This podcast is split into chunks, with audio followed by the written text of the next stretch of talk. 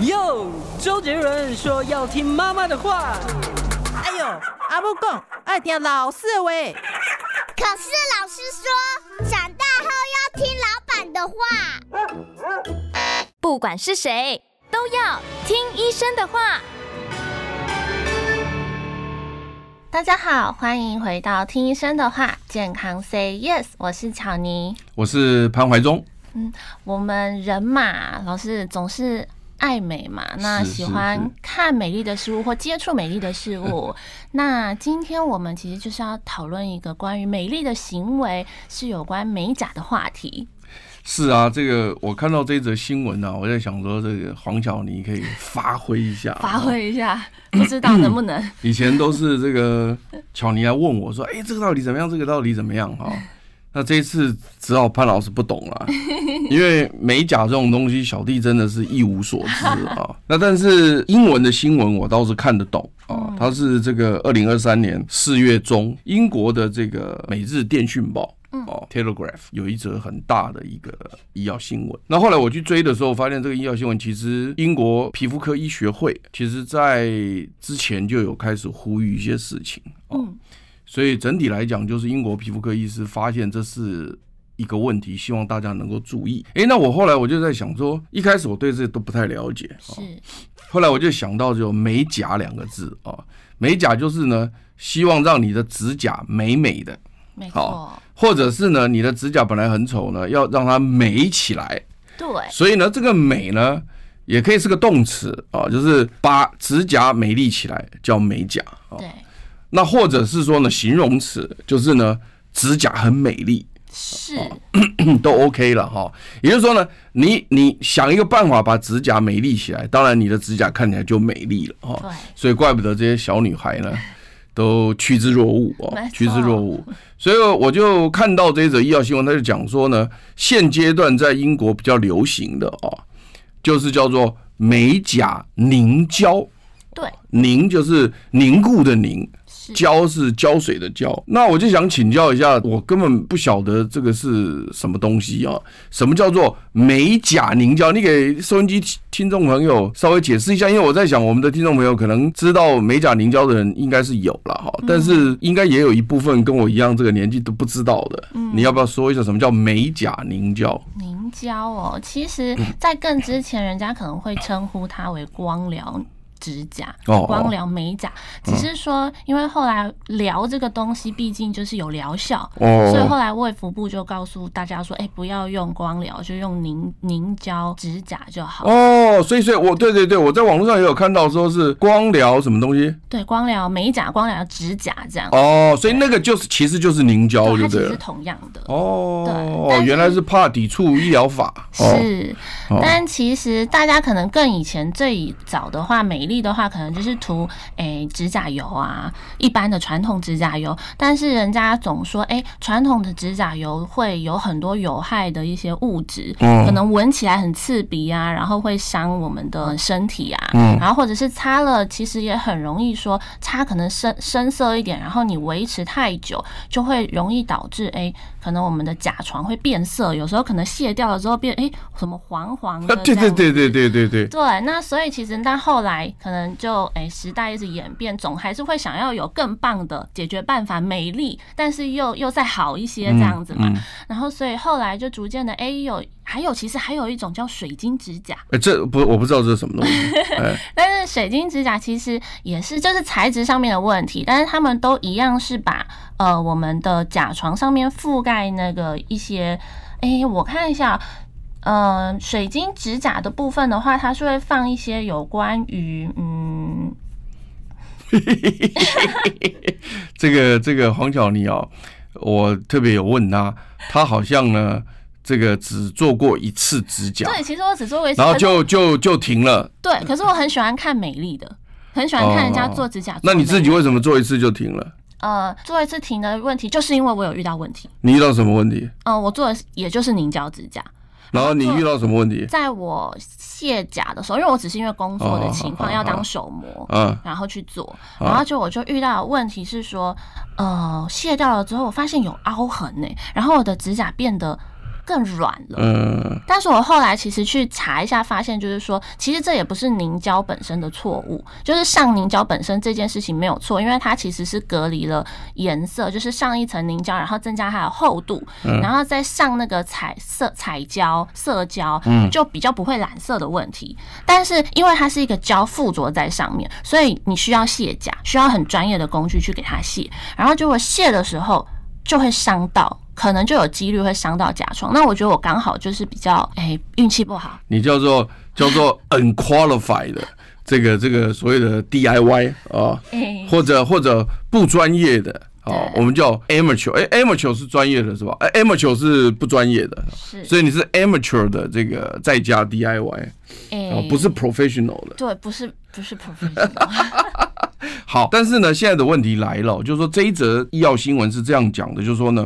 也就是那个凝胶的胶，嗯，它是基本上你刚刚讲是它先铺垫在你自己的指甲上，嗯对然后呢，接着你要烤干它，对，它是需要用光照的，对，用那个紫外光把它烤干，对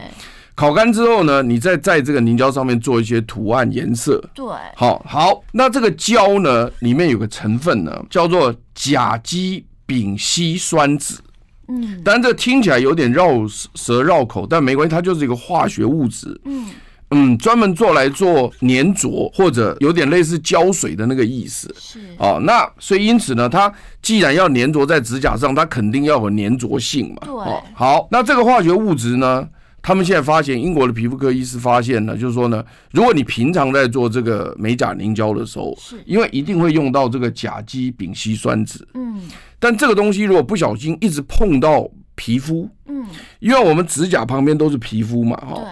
如果你一直碰到皮肤的话呢，它就会造成有些人开始过敏。嗯好、那这个过敏呢，他说呢，有的人会马上知道说你是对这个凝胶过敏，嗯但有些人不会马上知道，哦因为他说呢，他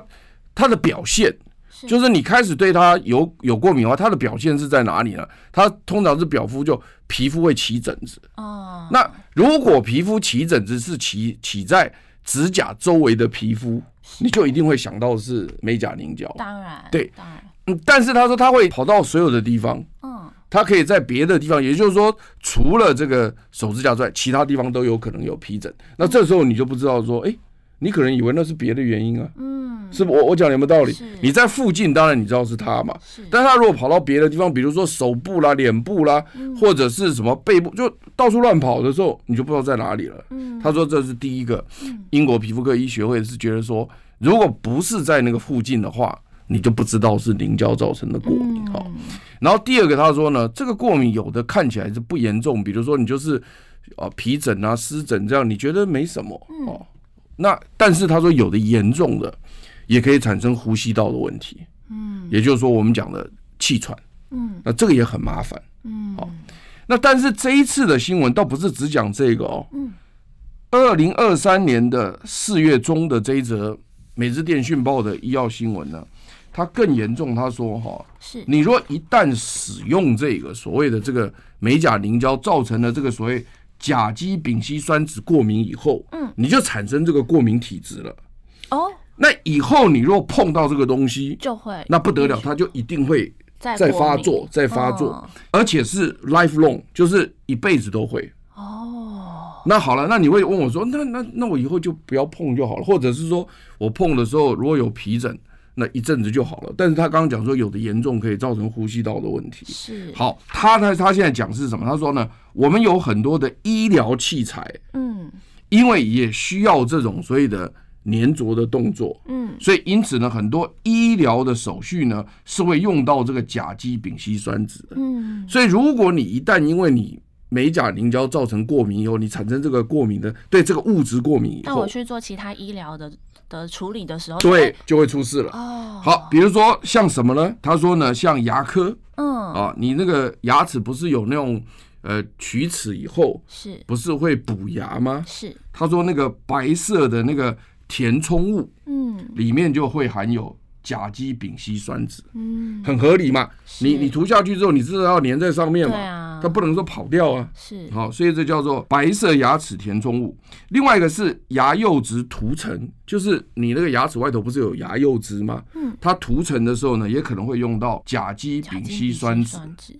另外还有像骨科的骨水泥，也会啊，嗯，我们有的叫做我们叫骨松啊，嗯，骨松之后不是它比较容易脆弱嘛？是那这时候你可以打骨水泥进去，把这个骨头啊是骨松的问题解决。是那这个骨科的骨水泥里面也有含有甲基丙烯酸酯，嗯那所以因此呢，像这个这个关节啊，你的那个在在做人工关节的时候，它可能也会用到这种所谓的甲基丙烯酸酯。是然后另外像我们以前有讲过那个葡萄糖不是连续侦测嘛，你不是有对东西贴在肚子上吗？对那个也会有用到这个粘着剂甲基丙基酸酯。哇另外像那个胰岛素注射的那个，不是也有一个贴的贴在这边，然后针可以打进去吗？是那个也会用到甲基丙烯酸酯。哦他说，如果因为你是美甲造成这个过敏，然后嗯以后用到这些医疗器材的时候呢，都会有危险，这就马上产生过敏。那产生过敏，当然它可能由轻到重嘛，嗯啊，轻的就是在贴的部分就会产生红疹子，你不舒服，那贴不久啊。嗯你一不舒服，你就要拿起来啊！那人家本来贴在这里可能三个月没问题，你不是、啊、你贴下一两天你就不能贴了。嗯那这样子不得了，没办法贴啊，是啊，那就麻烦了、那当然就是说，他说如果说你很严重的说你造成呼吸道的问题，那就更麻烦了。嗯你本来没事的，你造成呼吸道问题，你说气喘什么都更麻烦。嗯另外还有什么呢？他说那个，比如说那个那个骨头会不稳定，嗯因为它发炎是就不稳定，是那不是很麻烦吗？嗯，所以这整个来讲，就是说英国医学会牙就特别是皮肤科医学会就特别提醒大家，就是说，如果你在做美甲凝胶的时候产生了这个过敏的问题，是日后可能在很多医疗行为上面可能会产生后果，嗯要提醒大家。那我们稍等一下进广告再回来听，你哟，少吃油炸，多吃青菜，出门要防晒，躺着别再看赖。嗯哼这些都是医生说的， ，Yes sir。乖，就是要听医生的话。三月二十七号，中广新闻网、流行网双网联播全新节目《听医生的话》，主持人李雅媛、潘怀宗联手各大名医，带来最新健康新知、医疗讯息。星期一到星期五中午十二点，听医生的话。欢迎回到听医生的话，健康 Say Yes，老师，我们来聊继续刚刚的问题，嗯，对我跟你讲哦，他现在是这样，就是说，刚刚我已经特别提到，就英国皮肤科医学会已经发现这个问题。嗯然后呢，他们现在发现的问题就是说呢，在新冠肺炎期间是越来越多。是他为什么呢？他说呢，因为在新冠肺炎期间呢，他有很多的正统的那种美甲店啊，嗯因为大家都怕感染嘛，嗯他就不去店里了。对，所以后来他们在英国兴起了一个什么叫做 DIY 美甲凝胶，没错，对他们就是把正是我们美甲师会碰到的那些器材全部都包套，然后给你。哦，是哦，对，哦，叫 DIY 什么套组，你知道是吗？套组听说在网络卖的很红。那他说呢，英国皮肤科医学会是认为说呢，当时如果说是有专业训练过的，嗯，然后呢，他们也比较小心的，嗯啊，收费比较合理的，是哦，那他们就会很小心的，不会让这个所谓的这个化学物质甲基丙基酸酯呢碰到你旁边的皮肤。没错那，他说，那这样的话呢，基本上你过敏的几率就很低，嗯而甚至没有，因为哦毕竟我们的美甲师也都还是会去学一些证照啊什么的，对，对会训练，对。那他说，现在因为新冠肺炎期间，这些店都都掉了是或者关闭，是哦，毕竟这是一个人与人接触的对呀、啊因为你也事不情不敢去，所以后来呢，网络就爆红那个美甲凝胶 DIY 套组啊，嗯就爆红。嗯，爆红以后呢，这些小朋友拿回去弄呢，不专业，是就就把这 不个，小心又涂到旁边啊，又涂到了，对对这样，对对，就后来这个甲基丙就一直涂到旁边。然后呢，皮肤科医师在英国的皮肤科医师发现，来门诊因为甲基丙烯酸酯过敏的人越来越多。增加了，对哦大它幅增度加，它发现增加，嗯而且他说呢，就是说，如果是在指甲附近，你会是马上知道，是，可是他们也发现过来看病的人里面，他发生这个皮疹的位置不在指甲附近，嗯。但是他们后来追踪，嗯发现就是这个美甲凝胶。但老师，我想问，他是是因为不小心，可能比如说还没干，不小心沾到，还是说他自己会就是流窜这样。啊，它不是， 因为这是免疫系统，哦，免疫系统的每问题，每一种全身的免疫系统只要有反应，它可以表现在任何位置。懂懂哦，它的免疫懂系统表现不一定规定要在接触的地就方。只要从这边进入，哎、就会影响到其他。对对，比如说我哦举个例子，哎，你就懂了。比如是我对虾过敏，嗯我吃了一颗虾，嗯我吃进虾，那虾吃到应该是嘴唇跟肠胃道啊，是，可是我全身都起疹子啊有。有，那我知道了，我知道，因为 我就是没有会没有的规定说只有吃的地方才有啊，，对对对不对？是哦，所以你只要一过敏，全身都是，嗯，同样的道理，全身都是哈。嗯所以因此呢，他说呢，来英国皮肤科看病的这些人里面，他们发现的过敏，最后追踪嗯是跟美甲美甲凝胶有关系。嗯他们甚至开始建议什么呢？他说呢，因为一开始的时候，我们人类对于过敏的东西呢，不会太集中在这个什么甲基丙烯酸酯，嗯通常都集中在什么尘螨呐、嗯花生啦、嗯什么蟑螂啦、嗯猫啦、嗯狗啦，对不对？你是不是都是记得是这个？是，所以你如果去测试说你对什么过敏，是不是先测尘螨？当大概然啊百分之八九十是尘螨因为过我敏们了。习惯性所知道最主要的是这嗯，些，对啊。然后这他说没有人去测叫做甲基丙烯酸酯过敏，没有没有人在想测这个到东西没啊。想到，所以后来英国的皮肤科医学就说，我们以后要注意，就是说呢，有些女孩子可能会对甲基丙烯酸酯过敏，可能要测这个。嗯嗯嗯，哎、那这个就对整个英国医学会来讲，哎、就是很重要的一个建议啊。是因为他发现人数不多，而且他他们去大规模研究，因为他们发现以后，他们就对英国跟爱尔兰的这些人就研究。他当时找了四千九百三十一个人，嗯然后他去了解以后呢，发现说呢，大概过敏的人呢比例可以高达二点四 percent，哦哎，蛮多的，二点四还是蛮多的嘞。是啊，哦，对不对？二点四 percent，然后呢，女生占这二点四 percent 里面的将近九十，因为几乎都那是女孩子喜欢做嘛，所以对，所以虽然你可以看到说二点四 percent 在整个人群里面不是很高，嗯但是这些人日后要做到医疗的时候就有麻烦，嗯所以因此他说，希望大家对于这种所谓的这种美甲凝胶这种也不能够太小看，嗯，而且英国的国家单位也出来讲话啊、他这个单位很重要，叫做产品安全和标准办公室嗯 （Office for Product Safety and Standard）。嗯他出来讲什么呢？他说呢，哎，我跟你们讲哦，嗯，你们现在所有的产品都要符合我们产品安全法规。那它的产品安全法规要怎样呢？你所有卖什么什么套组哈、你拿一张纸 list 是所有的这个成分，你都要给我标出来。要有标志性，哎，不要自己哎，不，这不容易啊，因为你那个凝胶里面不晓得多少东西啊，化学物质超 多的吧，全部标出来。嗯他说，依照规定，你每一项都要表要一个完整的成分清单，嗯然后要让民众觉得说它适不适合这个，是所以就变成说，哦，这看起来哦，这个提醒大家来注意了。那但是我不知道说台湾目前情况怎么样，所以我就想请教你说，你们这些小女孩用这些指甲这个美甲凝胶有没有过敏的啊、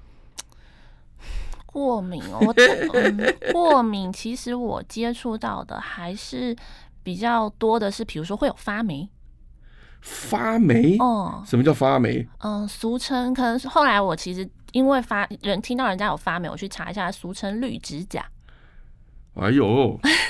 那为什么会这样子呢？霉菌感染了、对霉菌感染，哎呦，你为这什怎么么搞的？是是为什么呢？因为其实我们平常人的话，太常接触到潮湿的空间，比如说像厨师，哎，一天到晚可能要切菜、洗东西，那也是会容易有的。或家庭主妇其实也是会有遇到的。但是为什么现在新一个美甲上面也会遇到？是因为毕竟你看，我们就是一个物质，一个胶厚厚的放在上面，嗯，嗯那放在上面了之后，其实其实你是闷着的，那闷着会有进水的问，其实正常来讲不会进水，但为什么会进水呢？是因为有时候可能涂的过程不够仔细，或者是我们平常会动我们的指甲嘛，那动的时候可能会产生裂缝，那这个这个时候我们就会去碰水，碰水的时候它就吸在里面了，然后就闷在里面，就会产生绿指甲。那其实这个现象呢，有调查是显示说，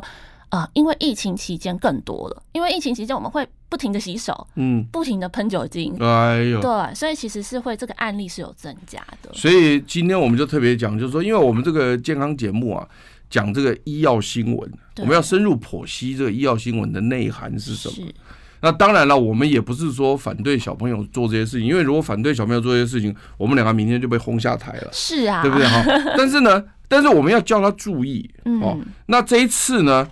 这个英国医学会呃皮肤科医学会也讲到，就是说，第一个就是你不小心把这个化学物质涂到旁边的皮肤，嗯，所以你在涂的时候你要很小心，是不要涂到旁边的皮肤。而且你是如果到指甲店去做的话，要找专业的美甲师，没错，他们用的东西什么都会比较好。没错，那还有一个很重要的就是说呢，那个紫外灯照的时候啊，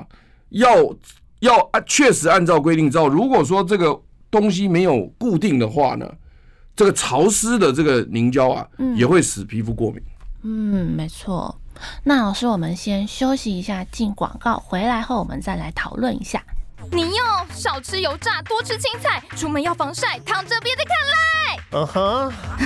这些都是医生说的。 ，Yes sir。乖，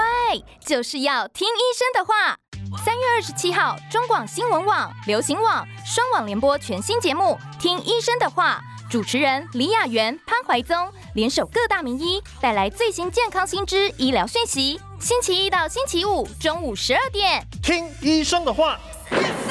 欢迎回到听医生的话，健康 Say Yes。呃，老师，可是我刚刚我们还没有讲完的话是说，你刚刚也问我说，皮肤过敏这个现象到底多不多人？但我觉得会不会呃，其实大家比较会容易发现，比如说刚刚提到的 A 发霉啊什么的原因，是不是因为就是因为大家没有想到做光疗呃做凝胶指甲会过敏，皮肤过敏？对，这就是我刚刚讲，英国英国皮肤科医学会是看到说，如果它发生的过敏的皮疹不在指甲边缘，嗯，很多人不知道是美甲凝胶造所成以的。这这东西真的这是很一个重情要况哈、哦嗯但是如果你就在指甲旁边发生的话，那他一定知道是跟凝胶有关系。是那其实我上网 Google 打，嗯，就是美甲凝胶过敏，嗯，其实我还蛮乖的。我虽然说拜托巧妮看，但是我不敢百分之百相信他。 哎，又像我会这样出谁啊？我上去打以后发现呢，哎，很多嘞。嗯，结果那个广告是怎么做，你知道吧？嗯哎，小朋友你们不要怕哈、嗯你来我的美甲店哈、嗯我都不会让你过敏。嗯，因为我很专业。哎，他很专 业啊，或者说呢，呃，你到别的地方去过敏哦，你就不要放弃。嗯，为什么呢？因为你放弃就让你美美的东西不见了。我会鼓励，反哎，而鼓励会，但励鼓励大鼓励家，但是鼓励你去是说，因为你来你来我这，安全的对，不会过敏。是，那到底真的假的？我不知道，嗯我不知道。是，但是问题是呢，在那个 Google 以后，你网路出来就一堆，嗯嗯所以显然我看很多小女孩过敏还是蛮多的。嗯还是蛮多的。但是我刚刚在上一段节目在结束前有念一段很重要的东西，我要告诉你，就是说是你 DIY 在家里。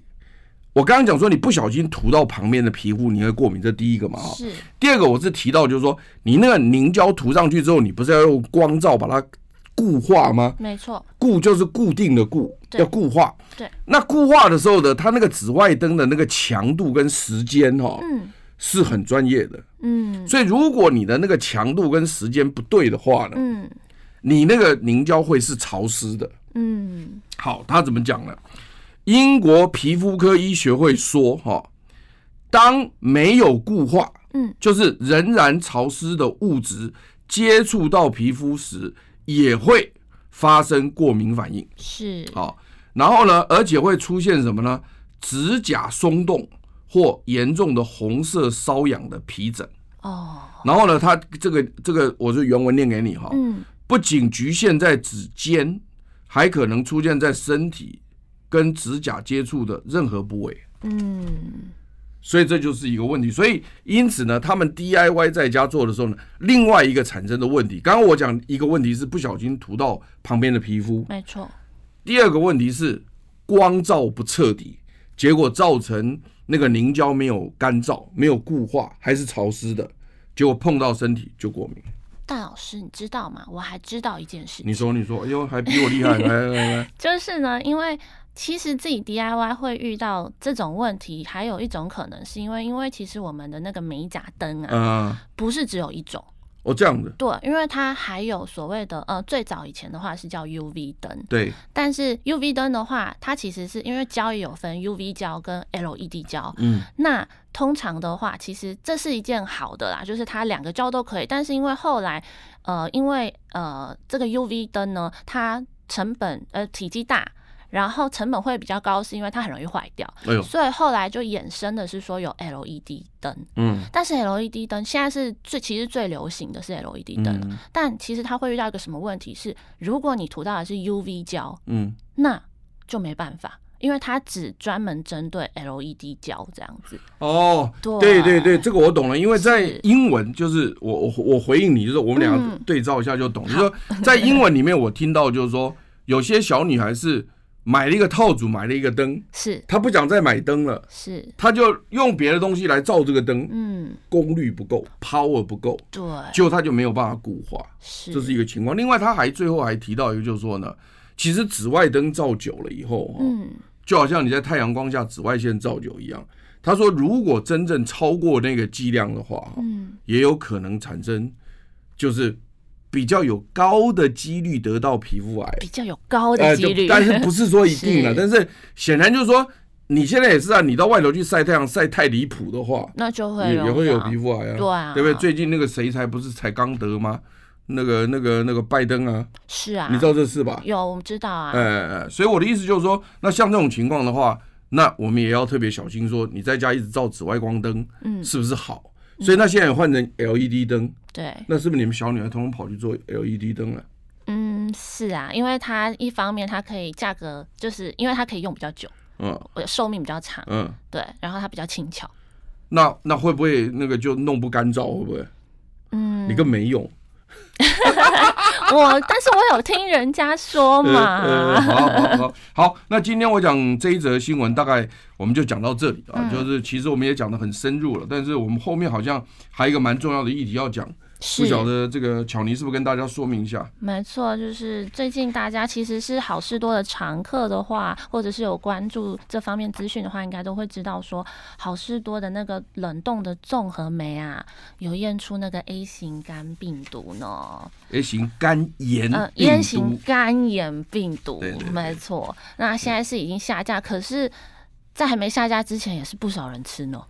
对，他说有一点七万公斤已经卖出去了。没错，然后呢，它这个这一款产品呢，是一个叫做综合莓果。嗯，那综合莓果上面呢有三种莓莓果啊，一个是蔓越莓，对，一个是蓝莓，嗯，一个是桑葚，是，对，这三个混在一起，所以它的包装就写说呢是三种混合莓的莓果，嗯而且都是新鲜的，冷冻是冷冻的。是，那这时候呢，它因为出现了所谓什么啊 A 型肝炎病毒的感染，嗯这，很麻烦。嗯。你知不知道什么是 A 型肝炎呢、哎，A 型肝炎病毒呢，它呢就是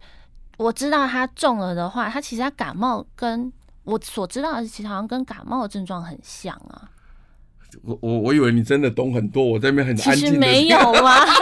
我你给我，诶、 我哪一我看到煞有其事的，我正打算回答，我的哎呀，老师，那你等等教教我好了，因为我们也准备要进广 告好。好， 但我知道一件事啊，那个冷冻梅拌优格很好吃。 是是是是是。好了，我们先进广告一下。你哟，少吃油炸，多吃青菜，出门要防晒，躺着别再看赖，嗯哼这些都是医生说的。 ，Yes sir。乖，就是要听医生的话。三月二十七号，中广新闻网、流行网双网联播全新节目《听医生的话》，主持人李雅媛、潘怀宗联手各大名医，带来最新健康新知、医疗讯息。星期一到星期五中午十二点，听医生的话，欢迎回到听医生的话，健康 Say Yes。老师，你要来教教我有关于 A 型肝炎病毒的知识吗？对啊呀、因为我刚刚在想说，我随便问你一下，我说，哎、那你晓不晓得什么叫 A 型肝炎？我本来想说你会打枪我来说，哎呀，这个小女子呢，就拜托赤你脚来，赤你脚来回答，就没想到她煞有其事的要回答。我就在想说，哇塞，这准备这么充分啊！我就在那边听，结果好像也没听出什么东西啊是来。我只知道跟感冒的症状有像 不了。过，但是这一件事情，我讲最重要的，我们要先讲重点哈、是，因为疾管署有出来说话。嗯，那疾管署的话呢，很重要，我把它重复一下给大家知道。好，就是说，在过去，也就是说，从我们发现它有这个所谓的 A 型肝炎病毒感染，而且也知道是从好事多的这个三种混合莓果的这个东西，已经都很确定了。所以你吃了没吃，我想你很清楚啊，嗯，对不对？如果你买了没吃，嗯，麻烦退掉，那嗯一定可以退钱吗？是，好对不像对都哈有这个机制。对，马上退掉，嗯没对不对？错呃千万别再吃了，拜托拜托。千万别再吃啊对对对对。那如果说不小心你吃了，是，对你，你你你总得知道你吃了嘛，对不对？嗯那吃了以后呢，你先不管说你中了没中，嗯，你第一件事情就是，如果你吃了的话呢，你就要开始自我健康监测嗯，六十天。六 十天是因为它有潜伏期吗？对，对对，啊，自我健康监测怎么监测呢？就是说，如果你有发烧、全身倦怠不舒服、是食欲不振、呕吐或者腹部不舒服，是，甚至出现黄疸，那不得了，那黄疸就一定知道了。嗯，那所以假设说有这些情况，在你确定你有吃，对不对哈？有一种情况是你没买也没吃，嗯不要理它，嗯，就哦是你只是别的因素啊，感冒对也对可对能啊对对对是对，你没买也没吃，不用讲了不哈。用讲，嗯你买了没吃，赶快去退钱，嗯，对不 对？对，你推荐吃了，已经吃了哦，监哦测那就健康监测六十天，是好六十天。是然后呢，刚刚我念到的，如果你有这种情况，去看医生的时候一定要跟医生讲，就说我那是个不是有可能？哎巧尼巧尼医生，哦我哦我几月几号吃了这个这个好事多的莓果，是嗯然后我现在发烧、腹部不适、全身倦怠，我到底中了没？由医生决定。嗯但是你要跟他讲，嗯，你有吃了这个东西。就有这个可能。哎，这对样对对对嗯对，好，所以所以所以这个是知道了嘛？哈，是另外还有一种人就说呢，我买了，嗯，我也吃了，嗯，然后呢，我不符合自我健康监测的人，谁谁不符合呢？就是很很严重会爆发猛暴性肝炎的那种人，哦比如说你现在有慢性肝病，哦你现在有肝癌，哦你现在有免疫低下的问题，假设你是这种人，是那疾管署说什么呢？你也确定你吃下了这个好事多的莓果，是那你怎么办呢？他说，在你最后一次吃两周内，哦，可以马上去打 A 型肝炎疫苗，还来得及吗？呃，来来得及。哦，这是疾管署讲的，是不是我讲的，好这绝对来得及。绝对来得我及。再把它列清楚说，如果是慢性肝病、肝癌或者免疫力低下，具有 A 型肝炎重症高风险的民众，是如果吃下了该批莓果，嗯，好、可以在最后一次使用日后两周内呢，接种 A 型肝炎疫苗。嗯，不过呢，他这边讲了一句话，什么话？智 慧，哦，自费比较高，比较高的价格哦。 我不晓得，应该不贵啦，我认为不贵啦，嘿，那不贵。但是为了健康，总还是需要的啊。对啊，可是这个很重要啊，这个我没念，你知道吗？必然。你看你是不是要讲我重点我了？很诚 实，所以这要是透重过点，老所师以这样讲。如果是你嗯很严重，你就你就那其他人要不要担心呢？其他人没吃的当然不用担心啊，嗯嗯对不对？那你说我吃了以后，我在健康监测，对不对？他说，哎、那我健康监测我会不会到时候变很严重啊？嗯，哎，里面牙啊，里面牙会啊，真的很健康严重，只有那些人，嗯，就只有那些慢性肝病、肝癌或免疫，一般的人是中了以后就会恢复。哦，就是只是他要一个自我调节的过程不，，这样这就会有一点不舒服，然后会、啊嗯因为真正产生猛暴性肝炎维持生命的只有千分之三，很低啦，哦，很低很低啦，是，所以基本上是应该是没事啦。是而且它很有趣的是，就是说越年轻的人越没事，越年轻的人对可可，是越老年纪师越高的越有事，啊，是哦，，对是这样子哦，对对对。但我有听过一个，那这样子这是迷思嘛？因为我有听过长 辈说，哎呀，不要紧呐，那个民国七载里耶，我代记啊，就是七十年之前生的，没有事啊，我们很勇啊，这样子是有这个，所以其实你你把两件事情混在一起了，哦就是说，如果你曾经得到过 A 型肝炎，是就是你曾经被感染过，那一辈子就都免都免疫了，哦那个是被感染过的。哦，那我刚刚讲说，被感染的人，如果是他没有被感染过，这一次被感染的话，嗯是他年纪越大，他爆发重症的风险越高。哦所以你把两件事混在一起了，哦一个是从来没得过的，是，一个是有得过的原来。那你为什么会讲说你刚刚讲是民国多少年？他说民国七十年以前，因为在台湾哦，在一九八零年以前，嗯呃，一九八零年减掉，大概差不多也是民国七十年哦，嗯哎、也不是哦，一九八零，哎，对，一九八零就应该我不晓得是不是七十年前，这嗯样算一算，你的计算机拿出来算一算，二零二三减掉一九八零是多少？二零二是三十，三，对啊，在大概在我们在这边我看哈、我我我来念一下这个也是卫生署当时卫生署的那个哈、他说我们是民国八十四年开始接种这个 A 型肝炎疫苗，还而且还特别是在山地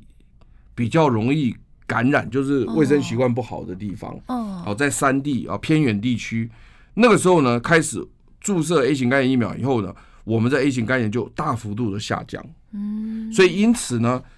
这个 A 型肝炎的病毒它主要是粪口传染，嗯就是你本身有 A 型肝炎病毒，如果你得到了，嗯然后呢，你的粪便或者嘴巴就可以传给别人，嗯所以常常在讲说这个公筷母匙啊，是，公筷母匙是在防什么？在防 A 型肝炎。嗯它不是在防 B 型肝炎，嗯这你知道吗？B 型肝炎是血液感染、是，体液感染，所以因此呢，在民国八十四年以前，因为台湾是比较很严重的这个、这个、这个、这个 A 型肝炎有经常感染，嗯所以那时候呢，卫生署就开始接种这个 A 型肝炎疫苗。嗯所以如果你是在八十四年以前可能感染过的人，是，那就免疫了。嗯终身免疫。嗯但是你刚刚讲就那句话说，哎、那我是不是在那个时代走过来的人就一定不会？因为不是每个人都感染，是，你懂我懂？虽然那时候很流行，但不是每个人都感染的、啊，哪有那么厉害，嗯对不对？所以因此呢，你公边家哈，这个还是要很小心，最好是去测一下有没有 A 型肝炎抗体。是，对对，不过台湾现在不是疫区疫区啦，嗯所以不用担心。台湾现在目前卫生习惯很好，应该没什么问题的。是，不过大家还是要注意，我们要诶公筷母匙，然后跟如果有吃到诶有 A 型肝炎病毒的食物，诶好事多的这个莓果，记得要自我监测哦。吓我一跳。好，那我们就先到这里，谢谢大家。